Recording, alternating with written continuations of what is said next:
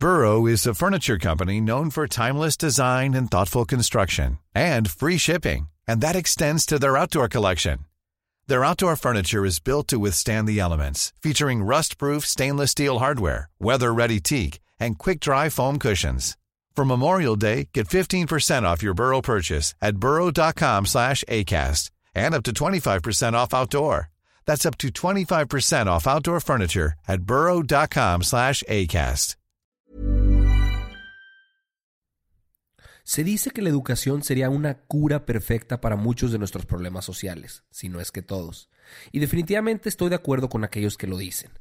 Y en México, los especialistas en educación y los que se encargan de esas instituciones deberían de ser los primeros en preocuparse y procurar el futuro de la educación en nuestro país.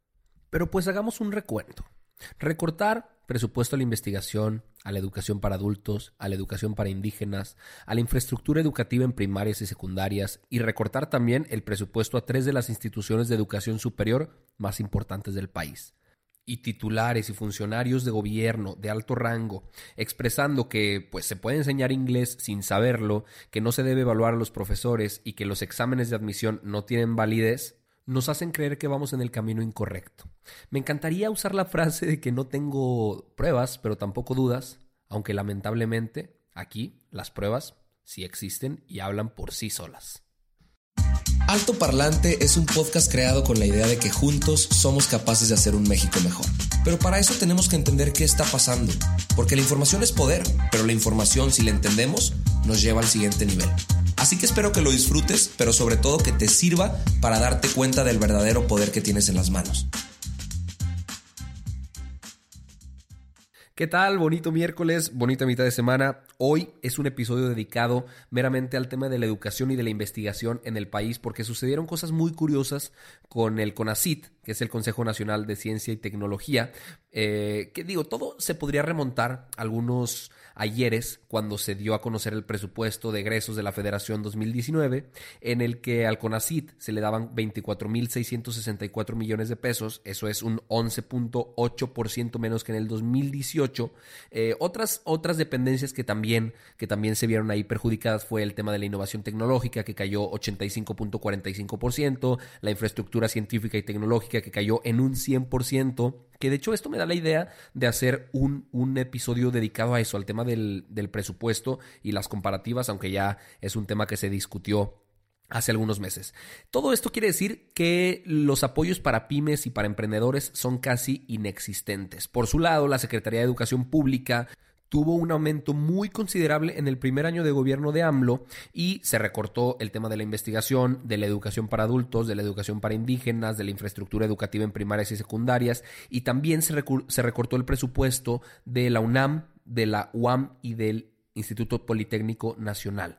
Desapareció también el Consejo Nacional de Fomento Educativo, que era quien apoyaba a niños en comunidades rurales alejadas y marginadas. Y esto hoy ya está cobrando algunos estragos.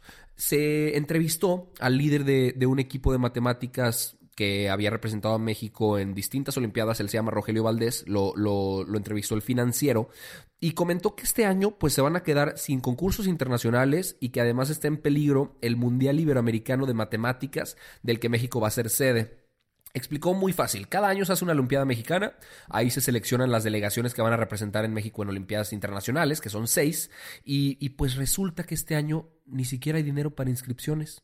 Entonces, los niños que son más talentosos en matemáticas no van a poder ir a representar al país eh, a nivel internacional porque no hay lana ni para inscripciones, ni para que viajen, etc. No sé si ustedes se acuerden que en el 2016 una chava que se llama Olga Medrano Martín del Campo, ganó una medalla de oro en la Olimpiada Europea Femenil de Matemáticas. Fue noticia nacional, fue un orgullo increíble para nosotros. La OCDE en aquel entonces dijo que en un país como México, donde más de la mitad de los estudiantes tienen un rendimiento bajo en matemáticas, el triunfo de Olga daba esperanzas de que se pudiera avanzar en esta disciplina. Pues, con este nuevo plan de gobierno y con este nuevo presupuesto, ya ni siquiera vamos a tener la oportunidad de que nos representen en esas eh, en esos concursos internacionales nuestros niños mexicanos destacados. Me puse a investigar un poquito que, cómo está México en educación y pues México está 70 puntos debajo de la media en matemáticas, ciencias y lectura comparado con los países restantes de la Organización para la Cooperación y el Desarrollo Económicos. Esto lo miden a través del informe PISA, que es un programa internacional para la evaluación de estudiantes que se hace cada tres años. En el 2016 se dieron cuenta que, estábamos reprobados en todas las áreas, o sea, estábamos debajo del promedio en todas las áreas y también nos dimos cuenta que México gasta menos en educación que Costa Rica, Brasil, Chile, Colombia y Perú, que gasta más que Uruguay, pero pues aquí nos damos cuenta que el gastar más no, no siempre quiere decir que obtendremos mejores resultados. Y pues bueno, en los últimos días, el, alrededor del tema de la educación se han dicho varias cosas. Desde que entró Andrés Manuel, acuérdense que dijo que iba a quitar la reforma educativa que impulsó el gobierno de Enrique Peña Nieto, que le iban a derogar, y eso ya está en proceso de que suceda. Dijeron que los exámenes de admisión pues eh, no, no tenían validez, que aquí nadie se va a quedar sin estudiar que evaluar a los profesores es violar sus derechos humanos, que se puede enseñar inglés sin saberlo, que se van a hacer 100 nuevas universidades públicas, no sé cómo, porque las universidades públicas de ahorita ni siquiera tienen caminos para llegar, ni siquiera tienen infraestructura correcta, más, algunas ni siquiera tienen baños. Eh, se, se, dice también que se van a dar becas a estudiantes, 300 mil para ser exactos, y que desaparece el Instituto para la Evaluación de la Educación en México. Entonces, yo en otros episodios he hablado acerca del tema de la educación y hoy lo vuelvo, lo vuelvo a mencionar, no soy ningún experto en educación, pero pues eh, hay pruebas que demuestran que no nos está yendo muy bien en estos temas y que recortes presupuestos para celebrar el talento de, de, los, de los niños que sí están logrando las cosas y que son los niños que, que, impulsarán el desarrollo del país en muchísimas áreas, tanto en matemáticas como en ciencia, en lectura, a través de su preparación, a través de su fogueo, etcétera, pues yo creo que yo, yo creo que no, no es una buena decisión. Resulta también que María Elena Álvarez Bulla, que es la directora general del CONACIT, desconozco si pronuncié bien su último apellido, Comentó que hay becarios que podrían estar formándose mucho mejor acá en México y costando mucho menos del erario público. Entonces eh, dijo que estaban decidiendo si habrá convocatoria para becas en el extranjero este año.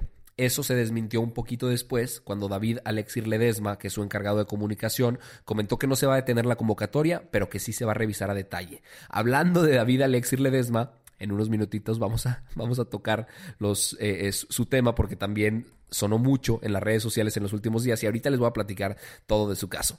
Pero mientras, vamos a platicar de Edith Arrieta Mesa. Ella fue candidata a diputada por Morena en la alcaldía de Milpa Alta. También es, es militante todavía de, del partido y ella funge como secretaria ejecutiva de la Comisión Intersecretarial de Bioseguridad de los Organismos Genéticamente Modificados. Tiene un nombre muy amplio esa secretaría y ella resulta que estudió diseño de modas en la Universidad Janet Klein en Ciudad de México. O sea, ella estudió diseño de modas y es titular de la Secretaría Ejecutiva de la Comisión Intersecretarial de Bioseguridad de los Organismos Genéticamente Modificados. Hoy fue su último día como secretaria porque el gobierno de Andrés Manuel ya la, despidieron. Eh, se dijo que ella había sido contratada porque tenía amplia experiencia en trabajo organizativo y de enlace en comunidades rurales y que poseía profundos conocimientos tradicionales sobre los maíces nativos mexicanos adquiridos a lo largo de su vida. Entonces la despiden y va a entrar Eva Bermúdez a, suplirla, que ella es maestra en ciencias bioquímicas. Entonces yo creo que se toma una buena decisión, pero pues el CONACIT todavía eh, estuvo, estuvo metido en esto porque esta secretaría creo, que eh, pende de, del CONACIT. El otro cuate que les mencioné hace ratito también tiene que ver con el CONACIT porque es el nuevo subdirector y coordinador de comunicación.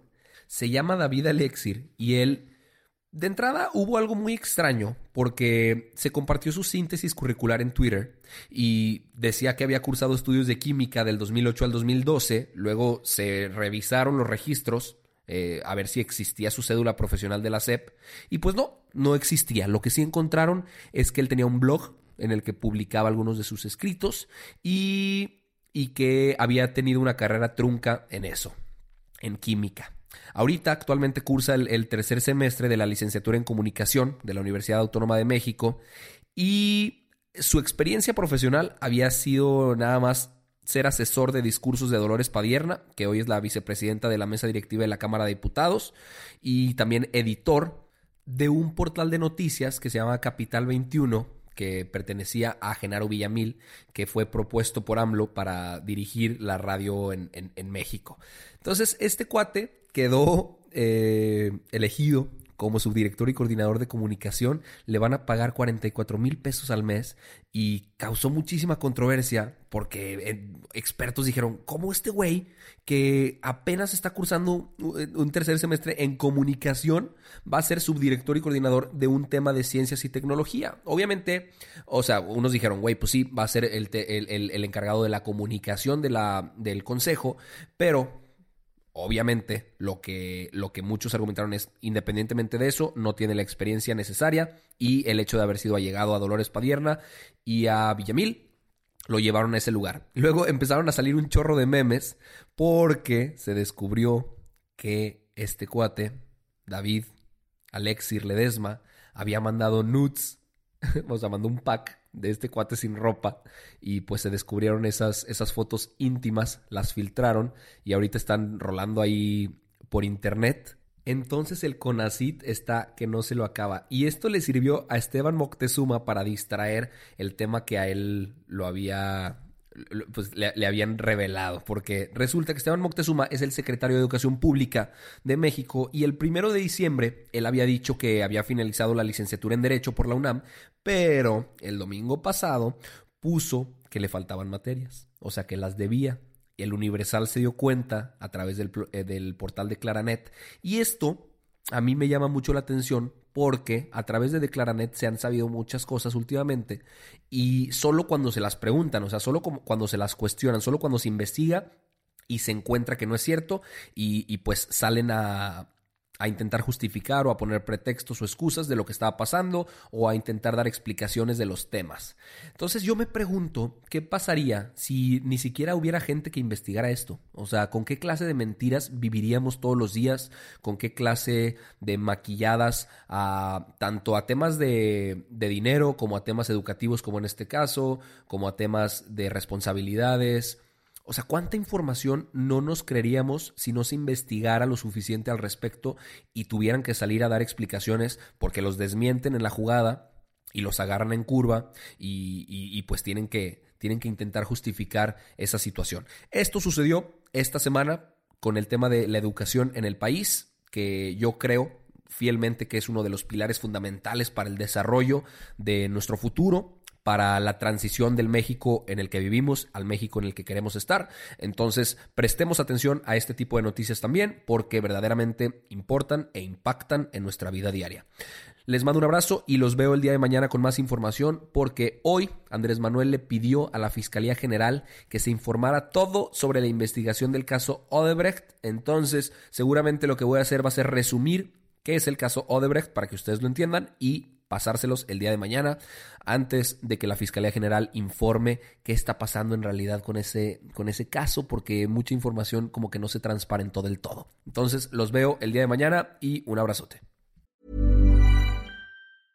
A lot can happen in the next three years. Like a chatbot may be your new best friend. But what won't change? Needing health insurance. United Healthcare Tri Term Medical Plans are available for these changing times. Underwritten by Golden Rule Insurance Company, they offer budget-friendly, flexible coverage for people who are in between jobs or missed open enrollment. The plans last nearly three years in some states, with access to a nationwide network of doctors and hospitals. So for whatever tomorrow brings, United Healthcare Tri-Term Medical Plans may be for you. Learn more at uh1.com.